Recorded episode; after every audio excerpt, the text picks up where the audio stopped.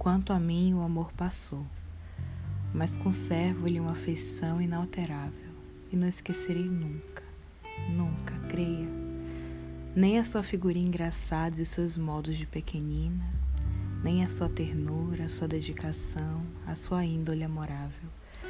Pode ser que me engane que estas qualidades que lhe atribuo fossem uma ilusão minha, mas nem creio que fossem, nem a terem sido.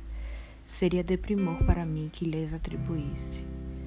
Peço que não faça como gente vulgar, que é sempre reles, que não me volte a cara quando passe por si, nem tenha de mim uma recordação em que entre o rancor. Fiquemos um perante o outro, como dois conhecidos desde a infância, que se amaram um pouco quando meninos.